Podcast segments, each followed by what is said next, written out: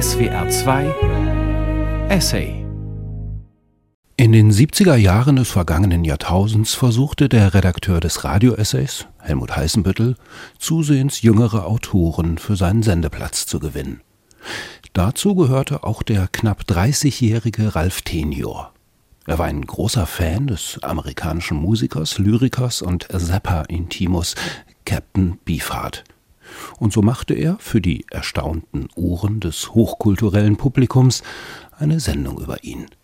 Ein ungewöhnlicher Radioessay ist dabei herausgekommen, der den technisch nicht ganz einfachen Versuch beinhaltet, die deutsche Übersetzung von Captain Beefheart-Texten auf dessen gelobte Musik zu rappen.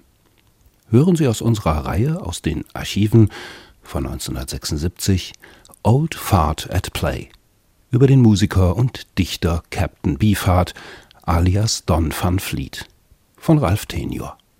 Mein Name ist Michael Lissek und Sie hören den Essay auf SBR 2.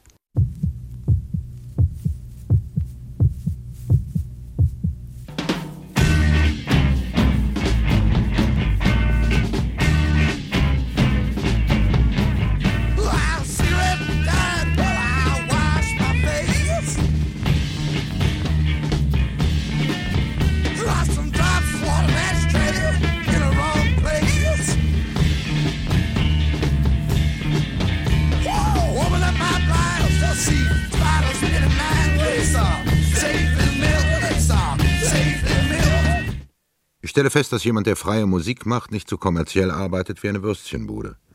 Aber liegt es daran, dass man ein Würstchen essen und in der Hand halten kann, während es mit Musik nicht geht? Ist das schon zu viel Freiheit, die sich nicht mehr kontrollieren lässt?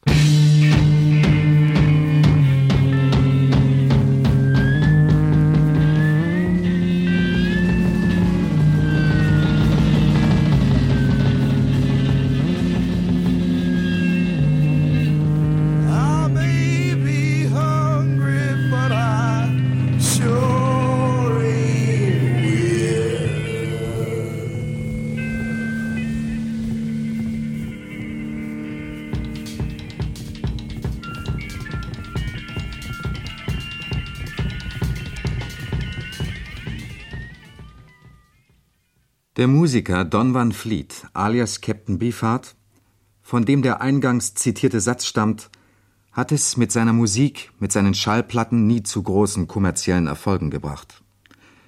Er wurde zwar zu einer Kultfigur jener bewegten Jahre, in denen San Francisco das Mekka der Gegenkultur war, er ist im Laufe der Zeit zu einem Geheimtipp unter Kennern und Musikliebhabern geworden, aber der große Starruhm, der immer auch mit Hard Cash, mit grünen Dollars verbunden ist, blieb ihm versagt. Das entscheidende Problem in Biffards Karriere hat immer darin bestanden, dass die wenigsten Leute bereit waren, ihn so zu nehmen, wie er ist.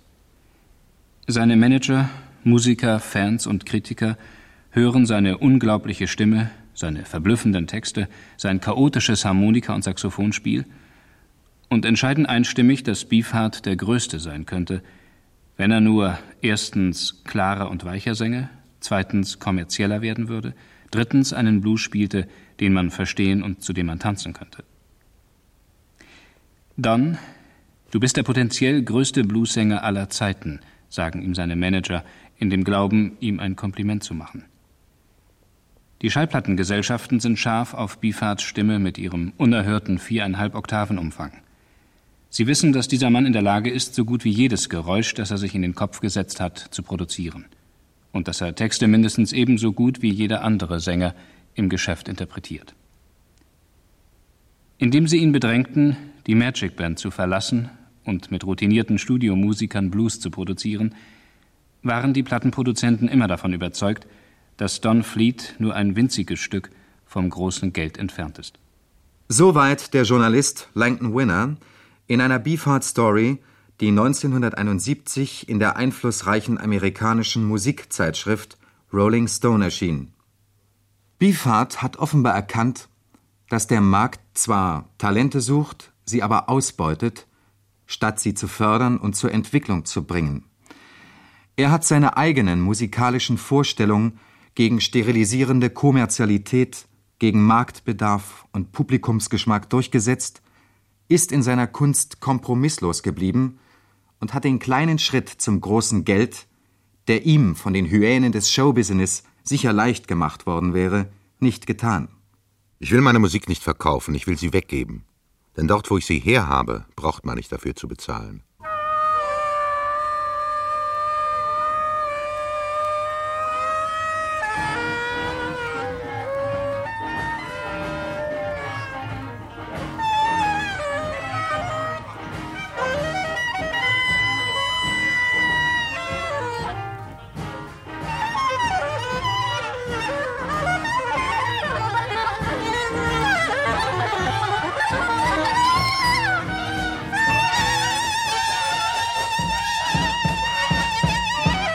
Don Van Fleet, alias Captain Beefheart, wurde am 15. Januar 1941 in Glansdale, Kalifornien geboren. Er besuchte keine normale amerikanische Schule, weil er von seinem fünften bis zu seinem dreizehnten Lebensjahr privaten Kunstunterricht bei dem portugiesischen Bildhauer und Maler Augustino Rodrigues erhielt. Eine spezielle musikalische Ausbildung hat er nie genossen.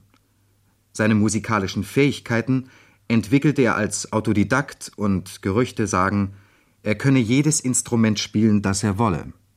Beefarts Leben als Musiker begann in dem Ort Lancaster, wo er die Highschool besuchte und sich mit einem anderen berühmt-berüchtigten Lancaster-Musiker angefreundet hatte, mit Frank Zappa.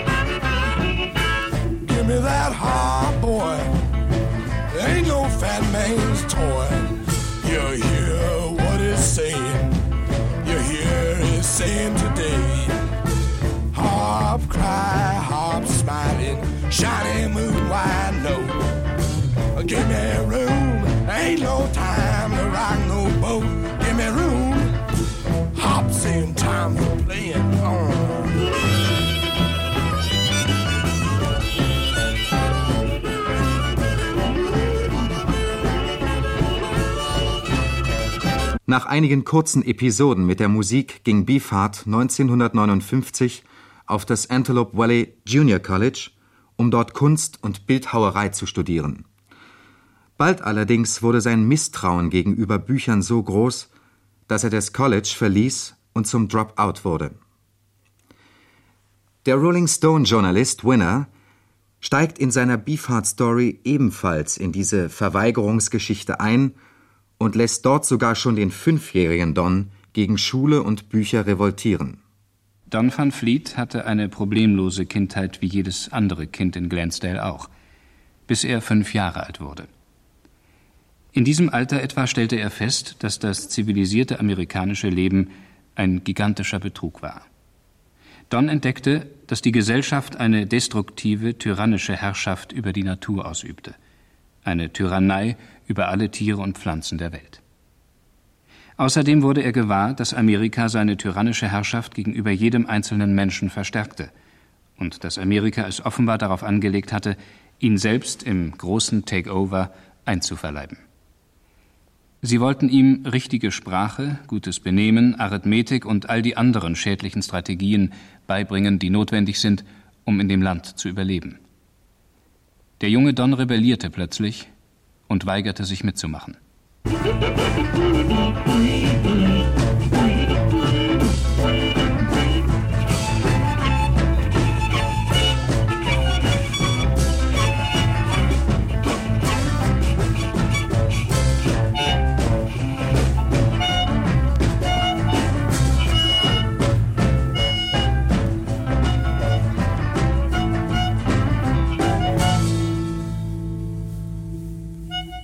Dieses Misstrauen gegen Bücher ist eine Haltung, die die amerikanische Gegenkultur entscheidend mitgeprägt hat. In ihm äußert sich eine Form der Ideologiekritik, die sich gegen alles richtet, was die amerikanische Gesellschaft zu dem gemacht hat, was die amerikanische Jugend in den beginnenden 60er Jahren vorfand. Eine Gesellschaft, in der das freie Atmen, die freie Artikulation unmöglich geworden waren, Bücher, die Regeln, Doktrinen, Normen, latente Reglementierung transportierten, waren zutiefst suspekt geworden, da sie das Fundament der inhumanen amerikanischen Gesellschaft zu bilden schienen.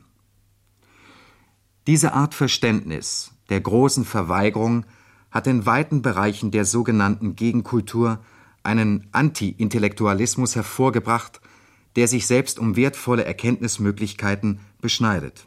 Thank you.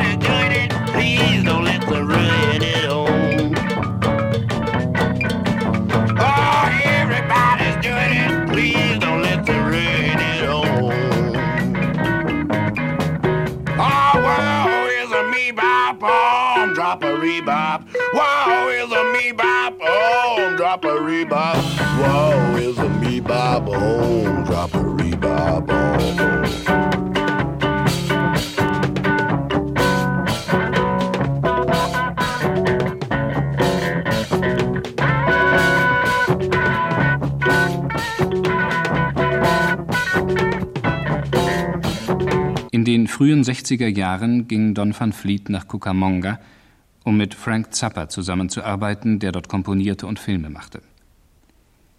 In dieser Zeit erfanden Don van Vliet und Frank Zappa den Namen Captain Beefheart.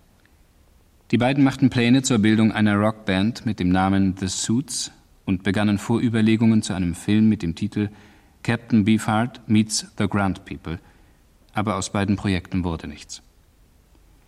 Kurz darauf verließ Zappa Los Angeles und gründete die Mothers. Beefheart ging zurück nach Lancaster, suchte sich ein paar Musiker zusammen, arbeitete hart mit ihnen und begann 1964 mit der Magic Band in seinem Heimatort auf Teenager-Veranstaltungen zu spielen. Einer der ersten Bühnenauftritte der ersten Beefheart Band war so bizarr, dass die Wirkung fast Erschrecken auslöste. Alle Musiker der Magic Band trugen schwarze Lederjacken und Lederhosen mit schwarzen, hochhackigen Stiefeln. Der Lead-Gitarrist hatte sich eine Augenklappe vorgebunden und seine Arme reichten von seinen Schultern bis halb unter seine Knie. Zu einer Zeit, als langes Haar noch eine Seltenheit war, hatte sich der Captain lange dunkle Locken zugelegt, die ihm bis zu seinen Hüften reichten.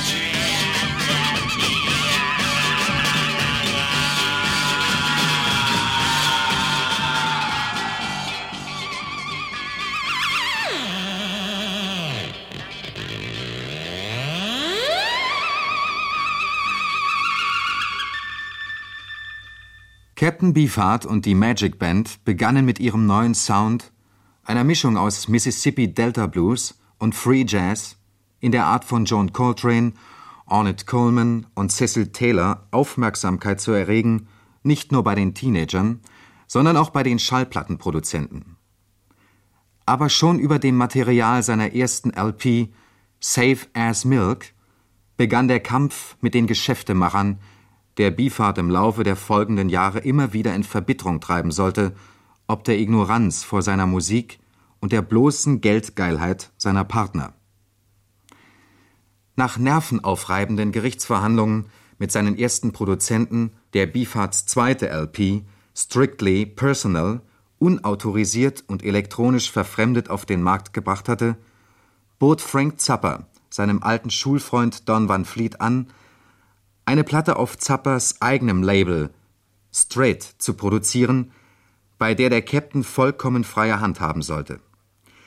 Das Ergebnis dieser optimalen künstlerischen Arbeitsmöglichkeiten wurde das Doppelalbum Trout Mask Replica, das zu den interessantesten Hervorbringungen zeitgenössischer amerikanischer Musik zählt.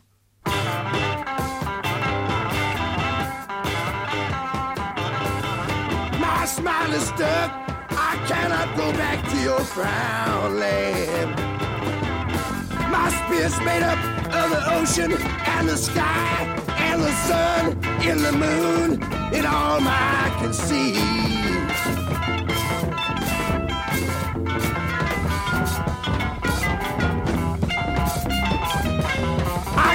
Go back to your land of gloom where black jagged shadows remind me of the coming of your doom. I want my own land. Take my hand and come with me. It's not too late for you if it's not too late for me to find my homeland. Man can stand by another man without an ego flying, with no man lying, and no one dying by an earthly hand. Let the devil burn, and the beggar learn, and the little girls that live in those old worlds take my kind hand. My smile is stuck. I cannot go back to your frown. I cannot go back to your frown land.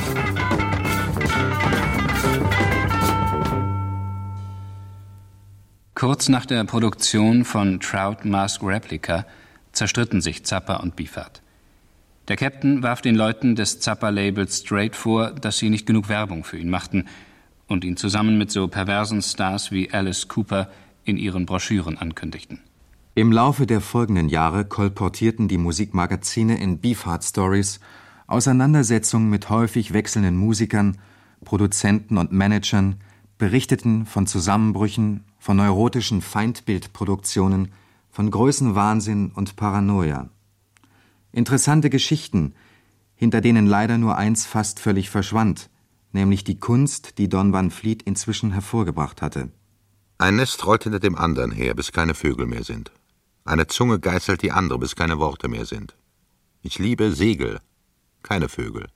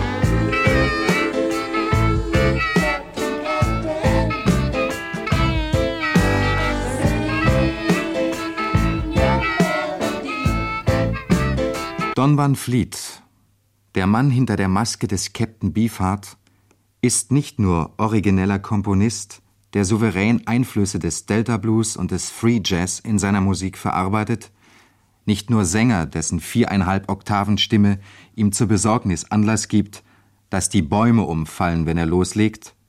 Er ist zugleich auch Bildhauer, Maler und vor allen Dingen Lyriker und Liedtexter. Seine Gedichte und Lieder erscheinen auf den ersten Blick genauso chaotisch und kakophonisch wie seine Musik. Es sind inkohärente Wortcluster, gewalttätig und gewaltsam zusammengefügtes Sprachmaterial. Dieser barbaristische Aspekt in Musik und Literatur Don van Vliets weist ihn als einen zutiefst amerikanischen Künstler aus, dessen Hervorbringungen dem schamanischen Sandbildhintergrund Jackson Pollockscher Drip Paintings sehr viel näher stehen, als einer kultiviert europäischen Kunst, deren auffälligstes Wesensmerkmal Stil ist.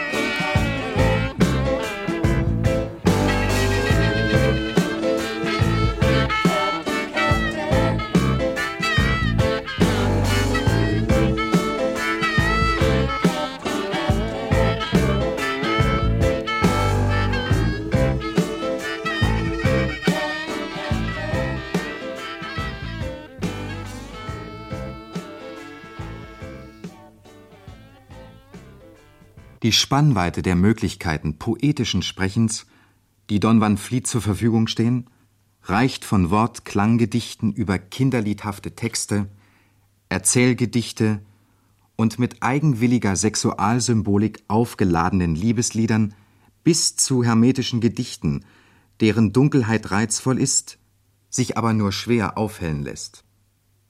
Die Wortklanggedichte Don van Vliets erscheinen wie das Produkt eines chaotischen Herausplapperns von Sprache, das sich der Welt zu vergewissern sucht. Staunend, schwankend in der Begeisterung über die Dinge und deren Benennung und sich schließlich den Namen und ihren Reizen anheimgibt. Das spielerische Verhältnis zur amerikanischen Sprache, das sich dieser Literatur einprägt und in den Wortklanggedichten am stärksten zum Ausdruck kommt, ist sicherlich zu einem Großteil auf die Erziehungsgeschichte Don van Vliets zurückzuführen, der von seinem fünften bis zu seinem dreizehnten Lebensjahr keine normale Schule gesehen, sondern Privatunterricht erhalten hat. Die Kraft, die die Zeilen seiner Wortklanggedichte vorantreibt und sie als komplex zusammenhält, ist keine logisch-semantische, sondern eine phonetisch-assoziative.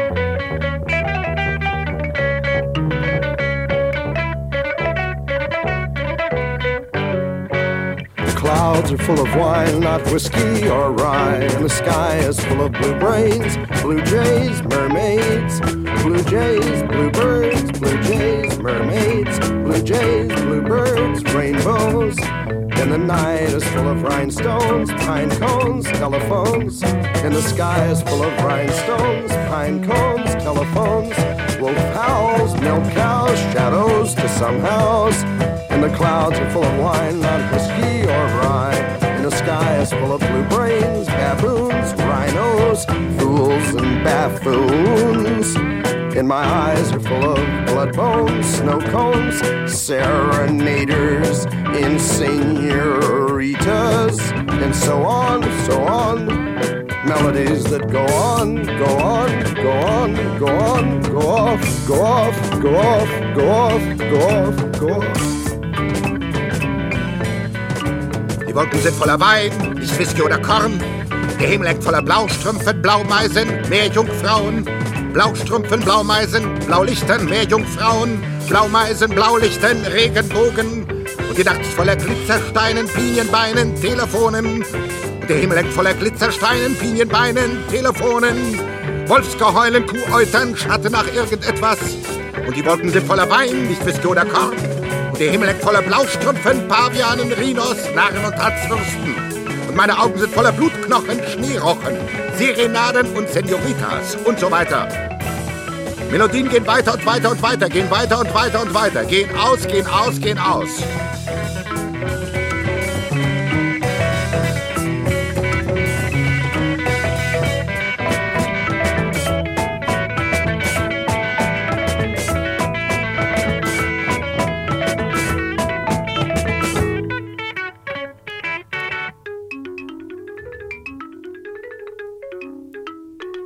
Bifarts Musik, Vortrag und Show sind von Musikkritikern häufig mit dem Etikett Dada Rock gekennzeichnet worden. Die Unangemessenheit dieser Bezeichnung wird bei genauerer Betrachtung seiner Gedichte und Lieder deutlich, an denen man allerdings auf den ersten oberflächlichen Blick eine Dada-ähnliche Erscheinung wahrnehmen könnte. Aber die Lautgedichte, die Tristan Zara und Hugo Ball 1916 im Club Voltaire in Zürich in eigens dafür geschneiderten Anzügen einem verblüfften Publikum vorsprachen, die Märztexte von Kurt Schwitters, Anna Blume, Du bist von hinten wie von vorn, hatten ihren Ursprung in einem anderen gesellschaftlich-kulturellen System. Sie waren Protestreaktionen auf ein traditionelles Kunstverständnis, sollten Anstoß sein, die erstarrten ästhetischen Formen des Bürgertums aufzubrechen und wieder in ein Verhältnis zur alltäglichen Lebenspraxis zu setzen. Die dadaistische Poesie war das Denkprodukt einer kleinen Gruppe von Künstlern, die den drückenden kapitalistischen Lebensformen in Westeuropa und in Amerika Paroli bieten wollten.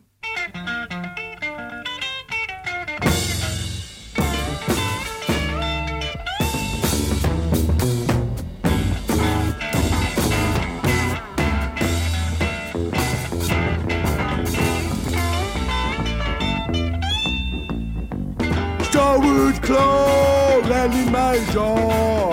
I can't call it using, it's just something suited. Feather time's a feather, morning time to thaw. Hobo chamber, hobo chamber.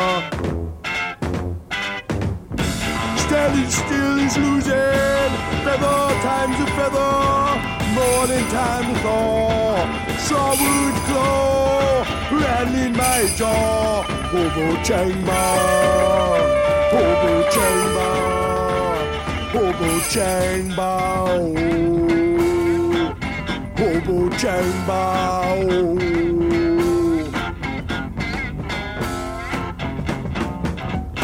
Stand against my ground, lay the rest of the law. The ocean is my mother.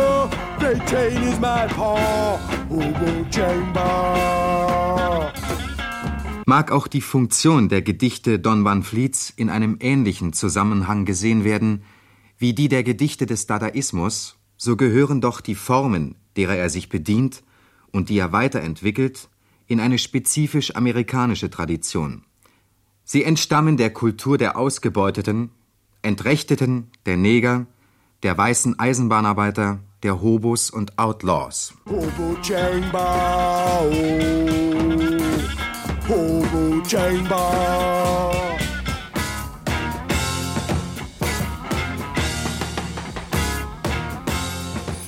Die krude Sinnlichkeit, die in diesen Talking Blues, diesen Balladen und Heldengesängen aufscheint, die Sprunghaftigkeit der Wahrnehmung sind Ausdruck eines Lebensgefühls, das getönt ist von Trauer über Entfremdung.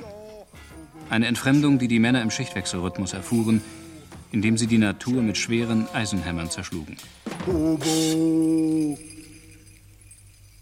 In seinen Gedichten und Liedern erweitert Don Van Vliet diesen frühen amerikanischen Erfahrungsbereich um die Darstellung der Lebensarten des Neonfleisches in den Großstädten und macht sichtbar, dass die Kluft zwischen den Menschen und der Natur noch weiter und tiefer geworden ist. In dem Talking Blues The Dust Blows Forward, hm, The Dust Blows Back aus dem Album Trout Mask Replica schlüpft Beefheart in die Rolle eines melancholisch optimistischen Huckleberry Finn, der für eine Woche aus der Stadt in die Natur geflohen ist, um zu angeln. There's old Gray with her dove wing hat. There's old Green with her sewing machine. Where's the bobbin at? Toting old Grain in a printed sack. The dust blows forward and the dust blows back. And the wind blows black through the sky. And the smokestack blows up in the sun's eye. When am I gonna die? Da ist die alte Grau mit ihrem Taubenfedernhut. Da ist die alte Grün mit ihrer Nähmaschine. Wozu ist der Klöppel gut? Altes Korn in bedrucktem Sack schwer. Der Staub weht hin und der Staub weht her. Und der Wind bläst schwarz durch den Himmel. Und der Schornstein bläst hoch ins Sonnenauge. Was soll die Sterberei? Grad kam ein weißer Flockenflussdampfer vorbei. Blasen, platzten, Piff. Und der Lappen, Lippenstift, Kleenex hing an einer spitzen Astgabel. hung on a pointed forked twig. Erinnert mich an die Bobby Girls. Die waren nie meine Hobby Girls. Eine Handvoll Würmer und eine Angelrute. Die Pose hüpft wie eine heißrote Knolle. Und ein Blauheer macht Krach. Sein Schnabel offen, ein Inch über Bach. Eine Woche angeln gegangen. Well, I put down my bush and I took off my pants and felt free. The breeze blowing up me and up the canyon, far as I could see. It's night now and the moon looks like a dandelion. Na, ich mein Buschhemd abgetan und die Hose ausgezogen und mich frei gefühlt. Die Brise wehte auf mich drauf und den Canyon rauf. Soweit ich sehen konnte. Ist Nacht jetzt und der Mond, der gleicht einer Pusteblume. Schwarz ist der und die Amseln fressen Reis. Und seine roten Flügel sehen aus wie Diamanten und. Läuse. Und die Mäuse ziehen konnte ich herumtollen hören. Und Erdhörnchen beim. Aufwerfen von Kraterlochhaufen. Eine rote. Bohne klebte am Boden einer Blechschüssel. Heißer Kaffee aus einer zurechtgebogenen Dose. Ich und mein Mädchen namens Bimbo Limbo Dosenfutter. Beefheart ist immer noch der Meinung, dass in der Natur alle Geschöpfe gleich sind. Der Mensch vergisst dies in seiner Perversität und errichtet merkwürdige Hierarchien und künstliche Systeme, um sich von seinen Ursprüngen abzusetzen. Die Leute sind einfach zu weit draußen. Verstehst du, was ich meine? Zu weit draußen, weit weg von der Natur. Er streut immer noch Zucker für Ameisen, Geschöpfe, die er in ihrer Lebensart für die den Menschen am ähnlichsten hält. Wenn du ihnen Zucker gibst, dann brauchen sie das Gift nicht zu fressen. In Songs wie Wild Life, My Human Gets Me Blues und Ain't Man Bee demonstriert Beefheart mit großem Feingefühl jene Wahrheiten, die Ökologiestudenten gerade jetzt erst zu erkennen beginnen. Die Biene sucht ihren Honig. Dann setzt sie die Blume frei. Aber in Gottes Garten sind es nur die Menschen und die Ameisen, die sich gegenseitig nicht in Ruhe lassen. Es ist sehr gut möglich, dass Beefheart mit diesem gedanklichen Ansatz schließlich einen größeren Publikumskreis erreichen wird. Wenn diejenigen, die sich jetzt mit Ökologie beschäftigen, aufmerksam Trout Mask Replica verfolgen würden, könnten sie ihr Verhältnis sicherlich um ein erhebliches erweitern. Beefheart hat diese entscheidenden Lektionen von seinen ersten Tagen an durchlebt. Soweit Langton Winner in seinem Rolling Stone Bericht des Jahres 1971. Ökologie scheint inzwischen schon fast wieder aus der Mode gekommen zu sein, aber die Tatbestände, von denen Beefheart in seinen Gedichten und Liedtexten spricht, sind nach wie vor aktuelle, historisch-gesellschaftliche Realität. White ants running, black ants crawling, yellow ants dreaming, brown ants longing, All those people longing to be free. Hoodoo, and man be. Hoodoo, and man be. All the ants in God's garden, they can't get along. Wall's still running on. Said one lump of sugar that they won't leave each other alone.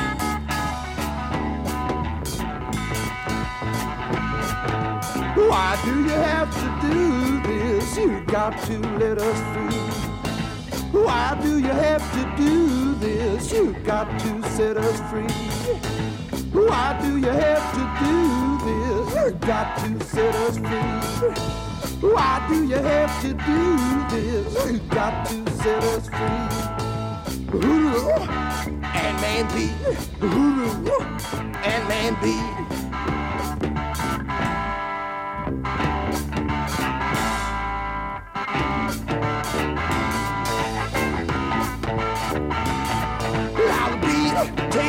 He sets the flower free. But in God's garden only, man in the ants, they won't set each other be.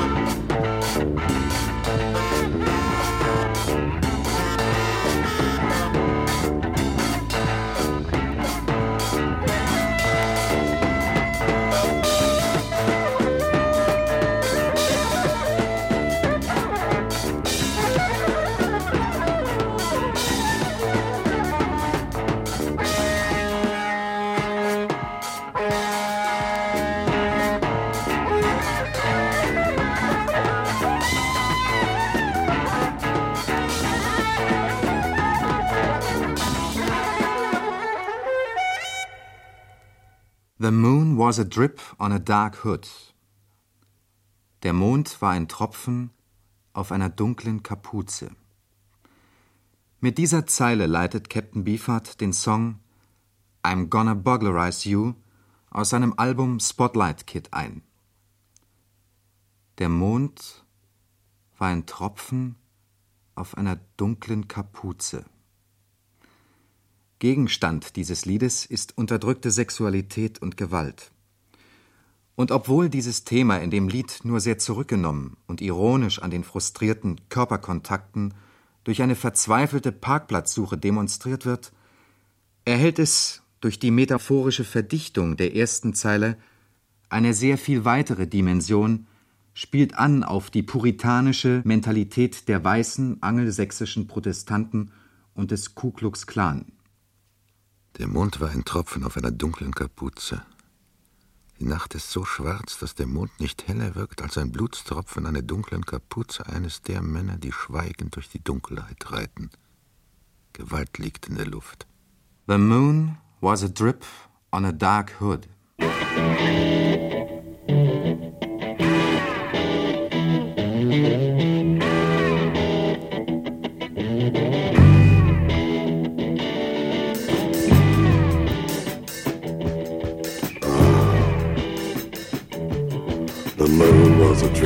Dark hood, and they were driving round and round. Donald Willie to. Es gibt keinen Weihnachtsmann auf der Abendbühne. Es gibt keinen Ruck, um den Vorhang zu ziehen und sich vom Wüten des Hungers zu bergen. Es gibt keine Stadt, in der man bleiben kann. Es gibt keine Zeit, in der man bleiben kann. Es gibt kein Stroh für mein Pferd, es gibt kein Stroh für mein Bett, es gibt keine Ruhe in kalten Hotels. Es gibt für meinen Magen nicht Gerüchte noch Nahrung. Und eines Tages werde ich erlöst sein, denn ich muss essen und trinken und atmen und schlafen. Und ich bin ein Sklave. Tief unten in der Maisbreigrotte stirbt eine Seele und geht davon. Jede Sekunde auf der Abendbühne ist eine Seele am Sterben und Verrotten und pflückt dabei eine neue Art Kotten. Die Finger gebrochen, Herz und Rücken vergessen. Es gibt keinen Weihnachtsmann auf der Abendbühne. I'm a baby. Oh,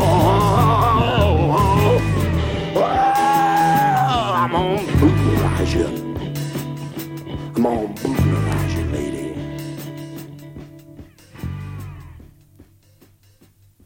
Kommen Musik und Dichtung Don Van Vliets auch zu einem großen Teil vom Blues her, so lässt sich seine Kreativität und Produktivität doch nicht durch das starre, formale Schema des Blues binden.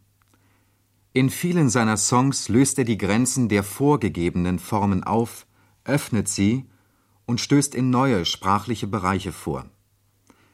Er benutzt die Blues-Topoi gleichsam nur noch als Ausgangsbasis für sein freies und scheinbar regelloses poetisches Sprechen. In einigen seiner Love-Songs ironisiert er die direkte sexuelle Sprache des Blues.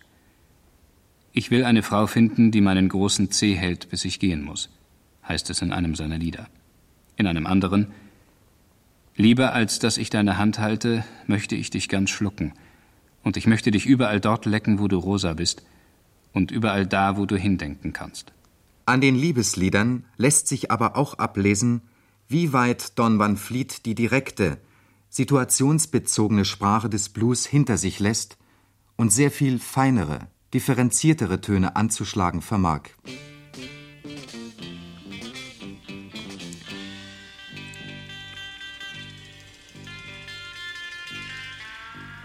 Schwarze Papier um den Spiegel lässt mein Herz bluten.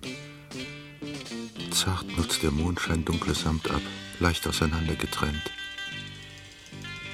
Still dich leise durch Sonnenschein, still dich leise durch Schnee. Die Wildgans flieht im Winter. Mir blutet das Herz, dass ich nicht gehe. Energie fließt durch ein Feld und sanft schmilzt die Sonne ein Rad aus nichts. Still dich leise durch Sonnenschein, still dich leise durch Schnee. Das schwarze Papier um den Spiegel lässt mein Herz bluten, dass ich nicht gehe. Der Schwan. Ihre Federn wachsen nicht, sie sind ein Gespinst, sie leben 200 Liebesjahre sich hingegeben. Mir blutet das Herz, sie durch die Sonne fliegen zu sehen. Kornwogen, Regenbogen auf dem Strohhügel. Mir blutet das Herz, den Highway zu sehen, quer über den Hügeln. Seit einer Million Jahren leben die Menschen und töten immer noch. Das schwarze Papier an dem Spiegel lässt mein Herz bluten, dass ich nicht gehe. Still dich leise durch Sonnenschein, still dich leise durch Schnee.